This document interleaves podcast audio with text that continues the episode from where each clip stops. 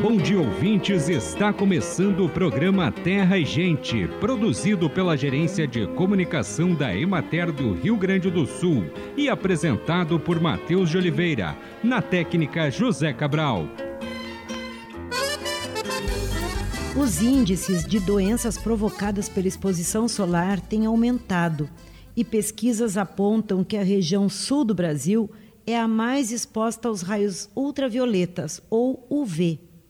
Isso porque a camada de ozônio que nos protege dessa radiação vem sendo destruída por produtos fabricados por nós, humanos, e se tornam mais fina em diversas regiões do planeta, como aqui no sul, originando os famosos buracos na camada de ozônio, que deixam passar esses raios UV, nos atingindo e causando sérios danos à saúde, como o envelhecimento precoce, o câncer de pele, problemas oculares e até mesmo alterações no sistema imunológico. Os cientistas estimam que para cada 1% de perda da camada de ozônio, que protege o planeta Terra dessa radiação, podem surgir cerca de 50 mil novos casos de câncer e 100 mil problemas oftalmológicos ao redor do mundo. Portanto, a proteção da pele e dos olhos é fundamental para a qualidade de vida. É preciso usar protetor solar mesmo em dias de chuva. E além de óculos de sol, usar chapéu, independente da idade. Nos protegendo, estaremos protegendo nossa saúde. O bem-estar animal é um dos fatores que devem ser considerados no planejamento de sistemas de produção de leite. Proporcionar aos animais acesso à sombra e água de boa qualidade e em quantidade adequada são medidas básicas e eficazes para minimizar os efeitos do calor e manter a produção leiteira. O calor excessivo afeta negativamente a produtividade da bovinocultura de leite. As sombras das árvores são a forma mais eficiente de proporcionar conforto térmico aos animais. Na sombra das árvores, a incidência de radiação solar é menor e a temperatura do ar é mais amena. O plantio das árvores pode ser feito em fileiras simples, duplas ou triplas, acompanhando o nível do terreno ao longo dos piquetes. Espécies florestais como eucalipto são as mais utilizadas. Se na sua propriedade a mata nativa próxima aos piquetes, você pode aproveitar essa condição natural para proporcionar sombra aos animais. As altas temperaturas do ar associadas às altas umidades relativas e à radiação solar intensa causam redução na produção de leite. Vacas com estresse térmico podem reduzir em até 20% o consumo de alimentos e até parar totalmente a ingestão em situações mais severas. Para animais de moderado e alto potencial produtivo, a condição de estresse pelo excesso de calor pode ocorrer em temperaturas em torno de 25 graus. Além da redução na produção, animais estressados pelo calor também podem apresentar diminuição do potencial reprodutivo.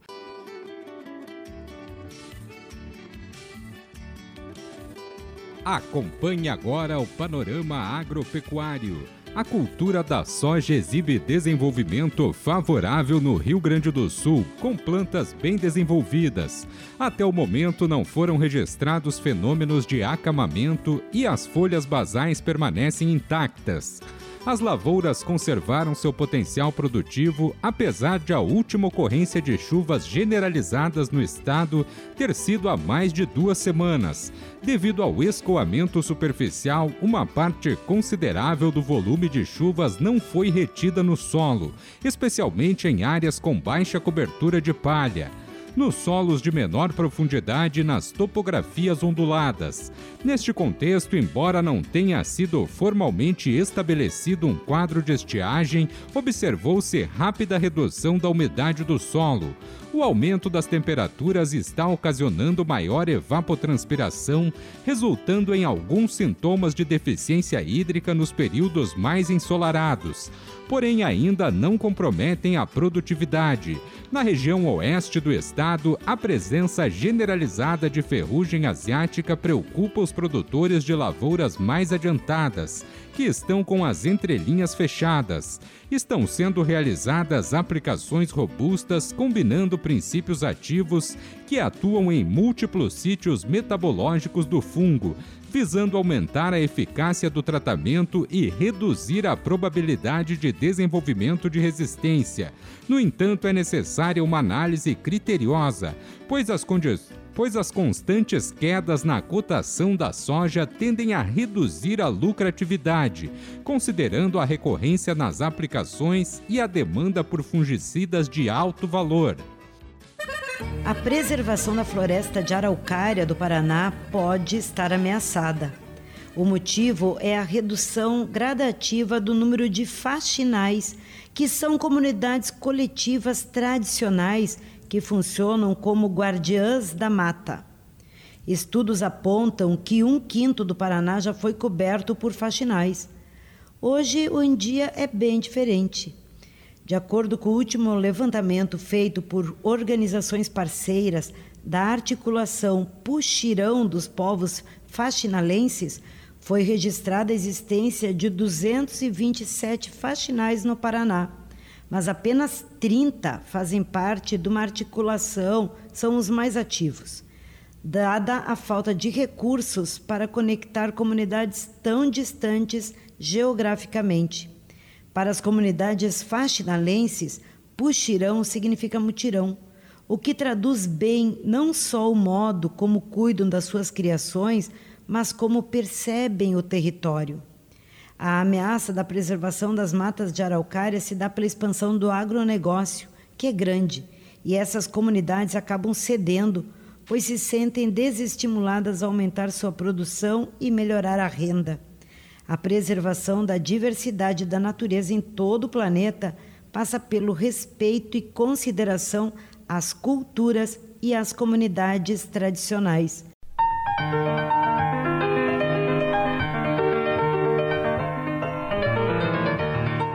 Vamos ouvir agora Matias Streck, que é coordenador do espaço Casa da Emater na Expo Agro Fubra. Mater está se preparando para a 22ª edição da Expo Agro Fubra, que neste ano ocorre entre os dias 19 e 22 de março em Rincão del Rei, município de Rio Par. A Emater participa da Expo Agro Fubra desde a sua primeira edição, nessa que é a maior feira voltada à agricultura familiar no Brasil. Esse ano nós teremos lá uma equipe formada por 100 profissionais que estão trabalhando no parque desde o término da edição passada da Expo Agro, ou seja, a Emater ela desenvolve suas atividades dentro do parque durante todo o ano, porque nós temos lá não só uh, tecnologias que a gente vai demonstrar durante o período da feira, mas muitas delas a gente tem que trabalhar durante o ano todo, né? Porque temos lá uh, culturas, né, muitas delas perenes, então que se perpetuam por vários e vários anos. Esse ano nós vamos trazer para dentro da Expo Agro o tema Novos Horizontes para a Sucessão Rural e dentro desse tema, então, nós vamos apresentar 20 espaços temáticos, onde a gente tem, então, dentro desses espaços uh, temáticos, uh, o propósito né, de mostrar para os agricultores assistidos pela instituição e também para o público visitante alternativas de diversificação das atividades produtivas nas propriedades rurais e também estimular a permanência do jovem no meio rural com renda e qualidade de vida e com isso então levar desenvolvimento para o interior do estado do Rio Grande do Sul. A Emater ela também tem como atuação dentro da Expo Agro a difusão de tecnologias que são adaptadas ao homem do campo e o propósito então dentro dessas temáticas de levar a esse público, então, informações que são importantes para que eles venham até a feira, possam observar e levar e implantar nas suas propriedades. Dentro dessas 20 temáticas que a Emater vai trazer esse ano para a Expo Agro Afubra, uma delas é a agroindústria familiar. Então, dentro da agroindústria familiar, a Emater ela também presta apoio para o pavilhão da agricultura familiar dentro da Expo Agro Afubra, né, desde o processo, então, de orientação de cadastros das agroindústrias, flores e artesanato que tiveram interesse em participar da feira e também até o processo final lá dentro do pavilhão. Dentro da agroindústria, então, a Emater ela trabalha todo o processo de legalização de uma agroindústria. Esse ano nós vamos ter na Expo Agroafubra em torno de 250 expositores e aí trazendo para os visitantes a possibilidade de adquirir os produtos diretamente desses agricultores. Além disso, nós também vamos trazer uma temática de ajardinamento e floricultura, onde a gente pretende mostrar uh, ao público visitante o potencial da floricultura como uh, geradora de renda para a agricultura familiar e incentivar a propagação né, de plantas ornamentais que são adaptadas à região com o objetivo de embelezamento do entorno das propriedades e também pensando a floricultura uh, no turismo rural, que hoje vem ganhando bastante força no nosso estado. Também vamos ter a parcela de apicultura e meliponicultura, né, onde a gente vai orientar os apicultores e meliponicultores sobre o manejo geral dos apiários uh, e das apes e abelhas sem ferrão. Nas apes a gente vai demonstrar a necessidade da substituição de favos e dos ninhos das colmeias e nas abelhas sem ferrão faremos então oficinas né, em cada turno demonstrando como se transfere um ninho de jataí, por exemplo, em caixa isca para uma caixa com padrão técnico. Também vamos ter o artesanato rural, onde a gente tem um espaço uh, em que os agricultores eles podem comercializar o artesanato rural produzido nas suas propriedades diretamente aos visitantes. Nesse mesmo espaço a gente vai ter a comercialização de sementes crioulas e também de flores também produzidas pelos agricultores familiares. Nós também temos a parcela de bovinocultura de leite, onde a gente vai demonstrar técnicas de manejo de pastagem, a importância da descompactação do solo na pastagens perenes, vantagem e desvantagem do plantio da hermátria, né, demonstração do sistema compost barn na produção de leite, que esse ano uh, é uma nova tecnologia que a gente está trazendo para a feira. Uh, vamos demonstrar a importância da coleta e análise dos principais números da atividade leiteira, como por exemplo o controle leiteiro.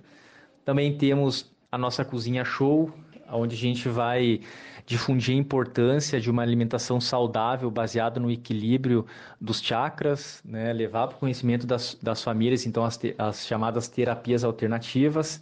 Temos o espaço da erva mate, né, que a gente pretende demonstrar a importância cultural e social da cadeia ervateira no estado do Rio Grande do Sul. Né, a erva que é um patrimônio cultural gaúcho e também uma bebida símbolo aqui do Rio Grande do Sul e também é uma atividade com potencial geradora de renda. Né. Também temos a parcela de fruticultura, onde a gente vai demonstrar manejos na condução inicial do pomar, né? Vamos demonstrar também podas de condução e formação, Vamos trazer também os cultivos na entrelinha nos, nos anos iniciais do pomar para gerar renda então para o agricultor. Uh, vamos demonstrar ali manejos fitossanitários e manejos integrados de pragas. Também temos a parcela de morango, onde a gente vai apresentar o sistema de produção de morango em substratos sem resíduo de agrotóxicos, né? então visando levar um alimento uh, saudável até a mesa dos brasileiros. Né? Também temos a parcela de olericultura, que a gente vai apresentar os diferentes sistemas de cultivo de hortaliças, o plantio de hortaliças uh, no sistema plantio direto, né, o SPDH. Também vamos trazer a demonstração de plantio em ambiente protegido e em vasos fertirrigados, que também é uma novidade que a gente traz para a feira esse ano. Temos também a parcela de pecuária familiar, onde a gente vai trabalhar a ovinocultura, né, vamos apresentar ali um lote de ovinos né, de diversas raças, né, com foco no manejo sanitário, instalações, manejo reprodutivo, manejo de cobertura e seleção dos animais. Né? Também temos a parcela de piscicultura, onde a gente vai trazer as práticas de avaliação da qualidade da água, orientações de adubação e correção da água, lotação, introdução de alivinos nos viveiros, né? técnicas de abate, processamento, culinária e a criação intensiva de peixes, né?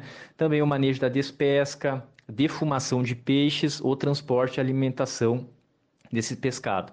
É, nós vamos fazer lá na parcela de piscicultura oficinas de processamento que vão acontecer uh, durante todo o dia e diariamente às três e meia da tarde a gente tem uh, o manejo então da despesca que é apresentado para todos os visitantes do parque. Nós temos também a parcela de plantas bioativas, né, onde a gente vai oportunizar então o conhecimento sobre o uso da fitoterapia como prática de saúde preventiva, né? Vamos trazer também outros fatores, né, para incentivar o cultivo, né? Orientação quanto à classificação, a identificação dessas plantas e vamos também disseminar ali técnicas de cultivo e manejo. Vamos divulgar nesse espaço 32 espécies de plantas, né, que estão dispostas então em canteiros com formato de mandala, e essas plantas, então, elas são reconhecidas pela Anvisa, né? Então, a gente vai trazer plantas reconhecidas pela Anvisa e listadas no Remisos, né? Então, são plantas que podem ser utilizadas na fitoterapia. Também temos a parcela de processamento de carnes, onde a gente vai demonstrar através de oficinas diárias o aproveitamento da carcaça ovina e suína, né? Com o objetivo também de agregação de valor aos cortes e geração de renda às famílias, né? Uh, também temos a parcela de saneamento ambiental, uh, com apresentação de técnicas de proteção de nascente, limpeza de caixa d'água, tratamento de águas servidas e estruturas uh, também para captação de água da chuva, né? cisternas, no caso, que foram muito importantes durante o período de seca. Também temos a parcela de secagem e armazenagem, onde a gente vai apresentar vantagens e desvantagens uh, da secagem e armazenagem de grãos na propriedade, né? Onde na verdade a gente só tem vantagens, então nessa uh, nesse manejo, né? Também vamos demonstrar ali as máquinas e equipamentos que são utilizados na pré-limpeza dos grãos, na carga e também na descarga. E vamos demonstrar ali um silo secador com ar natural, né? E trazer as planilhas de custo e do manejo de grão também para o armazenamento. Temos também a parcela de solos, onde a gente vai demonstrar a importância do manejo correto do solo com plantas de cobertura, uh, na produtividade e sustentabilidade das culturas, né? visando ali, então, que a gente uh, armazene água da chuva né? Uh, no solo e que ele esteja disponível para as plantas, né? manejo muito importante, principalmente visando mitigar os problemas da estiagem. Uh, e por fim, a gente também tem a parcela de turismo rural, onde a gente vai apresentar esse ano aos visitantes a importância do trabalho de acolhimento e o bem-estar do turista nos empreendimentos de turismo rural assistidos pela Emater. Então, a gente gostaria de convidar todos os visitantes que venham conhecer o espaço Casa da Emater na Expo Agrofubra. É, aqueles que têm interesse de participar da feira, procurem nos seus municípios os escritórios municipais da Emater é, grande maioria dos municípios tem excursões para feiras e a gente tem certeza que não faltará oportunidade para que vocês possam vir até a feira e vir nos conhecer e levar tecnologias para implantar nas suas propriedades. Um grande abraço a todos. Ouvimos agora Matias Streck, coordenador do espaço Casa de Mater na Expo Agro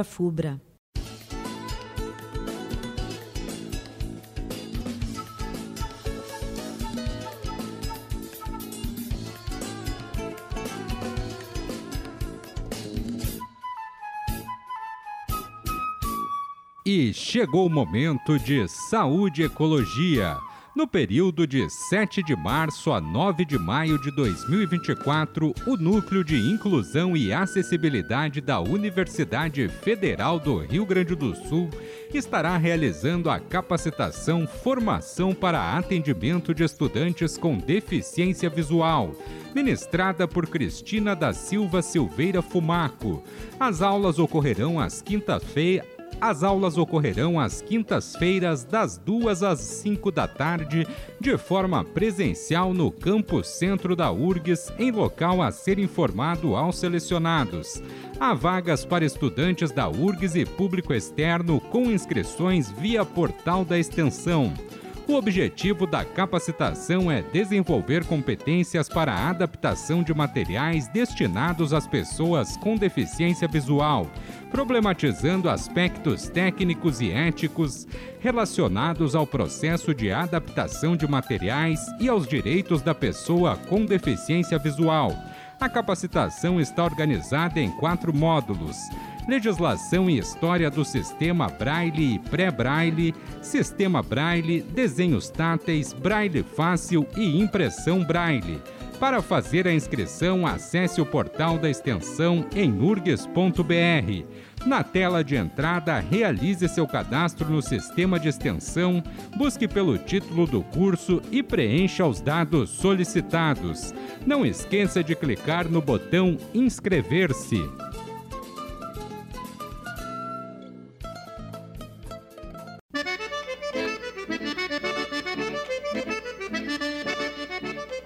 Acompanhe agora os preços recebidos pelos produtores do Rio Grande do Sul na última semana. Arroz em casca, saco de 50 quilos, preço menor R$ 113,00, preço maior R$ 135,00, preço médio R$ 123,04. Feijão, saco de 60 quilos, preço menor R$ 300,00, preço maior R$ 360,00. Preço médio R$ 321,67. Milho, saco de 60 quilos, preço menor R$ 50,00, preço maior R$ 60,00, preço médio R$ 53,00. Soja, saco de 60 quilos, preço menor R$ 112,00, preço maior R$ 120,00, preço médio R$ 114,68. Trigo, saco de 60 quilos, preço menor R$ 41,00, preço maior R$ 62,00, preço médio R$ 59,25. Boi para abate o quilo vivo com prazo de pagamento de 20 a 30 dias, preço menor R$ 7,50, preço maior R$ 8,50, preço médio R$ 7,99. Búfalo, quilo vivo, preço menor R$ 6,00, preço maior R$ 7,50, preço médio R$ 6,87. Cordeiro para abate, o quilo vivo, preço menor R$ 7,00, preço maior R$ 8,00, preço médio R$ 7,25. Suíno tipo carne, o quilo vivo, preço médio R$ 4,30. Vaca para abate, o quilo vivo com prazo de pagamento de 20 a 30 dias, preço menor R$ 6,00, preço maior R$ 7,50, preço médio R$ 6,82.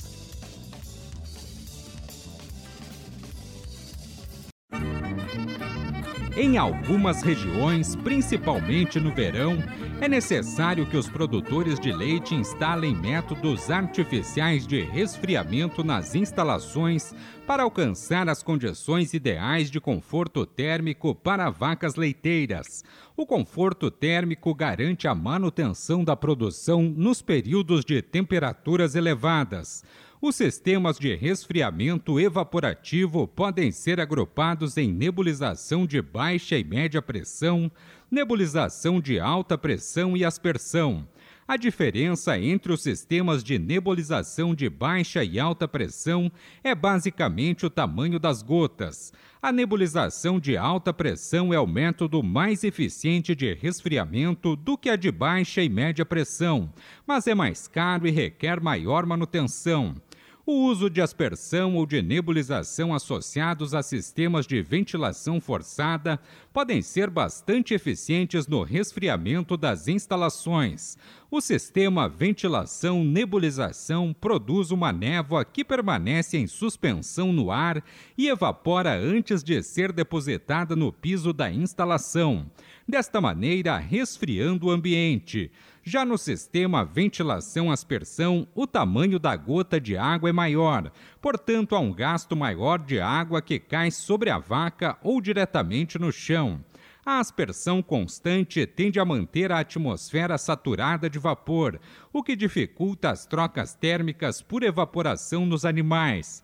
Por esse motivo, a aspersão de água é mais útil em ambientes muito secos. Acompanhe agora o calendário agrícola. Iniciam os trabalhos de reparos do solo para a implantação de pomares. Sempre é época de fazer o controle das formigas no pomar. Na cultura do milho é momento de providenciar silos e armazéns adequados para a armazenagem de grãos. Começam os preparos da terra para o cultivo de trevo. Tem início a colheita do sorgo granífero. Continua a colheita do amendoim, girassol, batata doce, figo, melancia, melão e uva. E na soja segue o monitoramento da lavoura quanto ao ataque de pragas e doenças. Fevereiro é mês de plantar feijão, beterraba, batata, batata doce, berinjela, cenoura, giló, feijão vagem, quiabo, alface, rabanete, brócolis, chicória, couve-flor, espinafre, radite e repolho.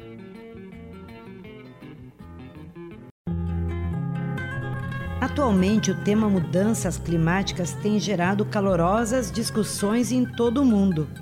Os pesquisadores buscam compreender e encontrar soluções para mitigar o processo de aquecimento global que tem atingido também as abelhas, que já vêm sofrendo pressão por desmatamentos, que já vêm sofrendo forte pressão pelos desmatamentos que destroem suas fontes de alimento e seus abrigos pelo uso indiscriminado de pesticidas nas lavouras e pelos surtos de pragas e doenças. Com o aquecimento global, as abelhas encontram mais uma importante barreira e nos últimos anos têm aumentado os casos de desaparecimento de populações desses insetos em vários países, em virtude de seu importante papel como agente polinizador de culturas agrícolas e de ambientes naturais. Para mantermos a sobrevivência das abelhas e a produção do nosso alimento, é importante reduzir o uso de agrotóxicos e manter as matas preservadas. Bem, amigos, hoje nós vamos ficando por aqui. Esperamos por vocês na próxima semana com mais um programa Terra e Gente. Um bom dia para todos.